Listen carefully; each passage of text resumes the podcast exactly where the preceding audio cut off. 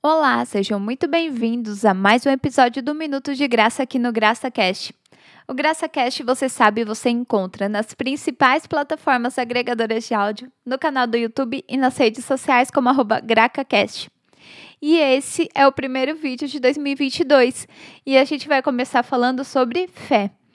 Iniciando lá em Hebreus, no capítulo 11, no versículo 1, que diz assim: Ora, a fé é a certeza daquilo que esperamos e a prova das coisas que não vemos.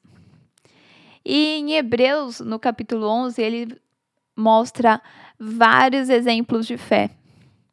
E no versículo 11 diz sobre Abraão e Sara. E fala assim: Pela fé, Abraão e também a própria Sara, apesar de estéril e avançada em idade, recebeu poder para gerar um filho porque considerou fiel aquele que lhe havia feito a promessa. E isso mostra como as promessas de Deus elas acontecem no tempo certo e sem demora. Mesmo que a gente ache que demore, mas não é. Por quê?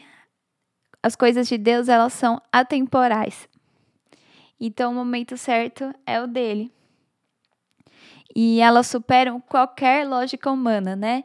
Que mesmo que a gente fale não, isso não vai acontecer, pode acontecer, porque Deus ele é fiel para cumprir o que ele prometeu. E quando Deus mostra um caminho, ele sabe que é o melhor para nós, né? Como na história que a gente pode ver lá em Gênesis, no capítulo 26, do 2 ao 6. É, onde Isaac ele agiu com obediência. E está escrito assim: Isaac em Gerar. Houve fome naquela terra, como tinha acontecido no tempo de Abraão. Por isso, Isaac foi para Gerar, onde Abimeleque era o rei dos filisteus. O Senhor apareceu a Isaac e disse: Não desça ao Egito. Procure estabelecer-se na terra onde eu lhe indicar. Então era costume que eles fossem para o Egito, né? Isaac ele poderia ir para o Egito, mas Deus falou para ele permanecer em Gerar. E Gerar, né, mesmo com terras áridas, que fizessem ele pensar talvez que não fosse prosperar, ele prosperou. Por quê? Ele foi obediente a Deus. Deus pediu para ele ficar lá. Então, isso nos mostra que os melhores caminhos, eles têm sempre o consentimento de Deus. E isso foi por obediência, por fé e por ouvir a voz de Deus.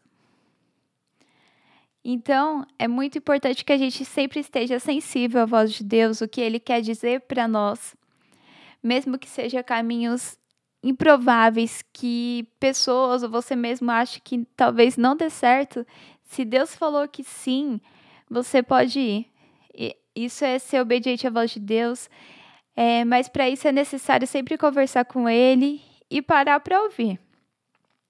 Né? Fixar os olhos, os olhos nele, não nas circunstâncias, porque sempre haverão circunstâncias. E acreditar sempre que se Deus prometeu, Ele cumpre e que se Ele mostrou um caminho diferente é porque é o melhor para nós, né? Isso sem olhar para qualquer circunstância que possa realmente surgir. Então, se Deus falou sim, a gente pode se lançar no escuro e ter fé em suas palavras. E essa é a mensagem de hoje. Compartilhe com quem precisa e deixe seu like.